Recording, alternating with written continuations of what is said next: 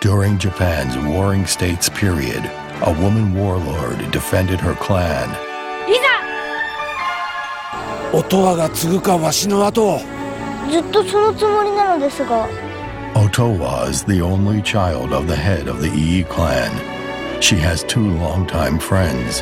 Otowa is betrothed to Kaminojo for the survival of the Ii clan. 夫ですか Kaminojo's father was plotting to break away from a feudal lord who controlled Ii's land. But then he was executed. And Kaminojo is also given a death sentence. 音羽のもとに帰る待っておる Otowa becomes a nun, saving the Ii clan from being crushed.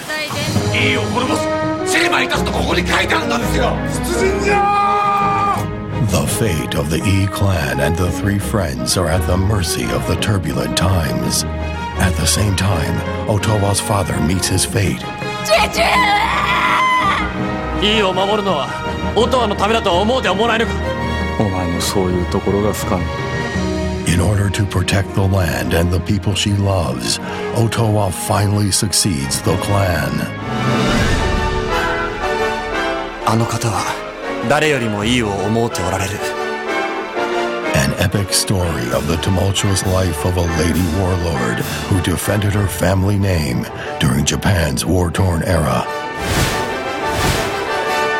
我がいい直虎である